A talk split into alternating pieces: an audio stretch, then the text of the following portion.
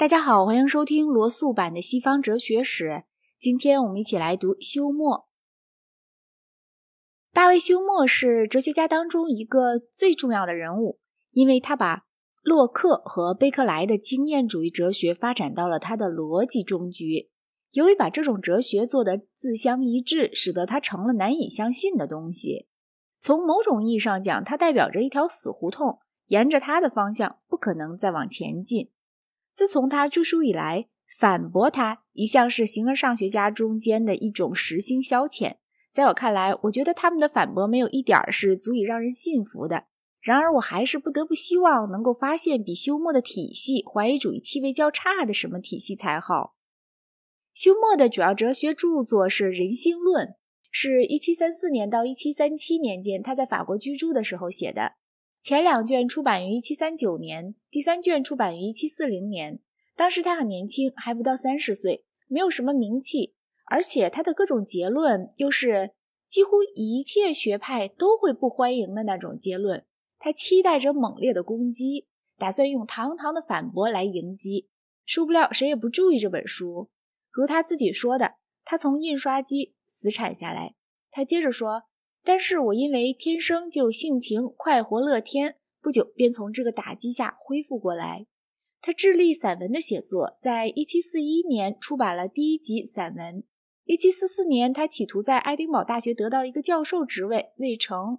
在这方面既然失败了，他先做了某个狂人的家庭教师，后来当上了一位将军的秘书。他有这些保证书，壮了心气，再度大胆投身于哲学。他略去了人性论里的精华部分，以及他的结论的大多数根据，减缩了这本书，结果便是人类理智研究。该书长时期内比人性论著名的多。把康德从独断的睡梦中唤醒过来的就是这本书。康德好像并不知道人性论。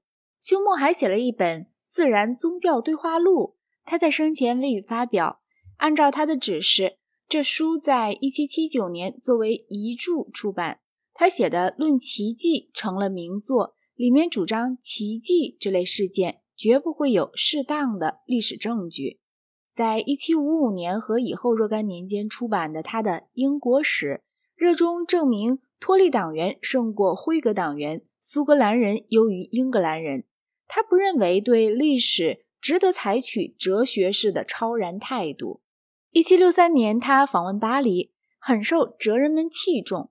不幸，他和卢梭结下友谊，和他发生了著名的口角。休谟倒表现得忍让可佩，但是患有被害妄想狂的卢梭坚持跟他一刀两断。休谟曾在一篇自拟的赋文，即如他所称的累词里，叙述自己的性格：我这个人秉质温和，会克制脾气。性情开朗，乐交游而愉快，可以有眷爱，但几乎不能存仇恨。在我的一切情感上都非常有节度，即便我的主情、我的文明欲，也从来没使我的脾气变乖戾。尽管我经常失望，所有这些话从我们对他所知的一切事情都得到了印证。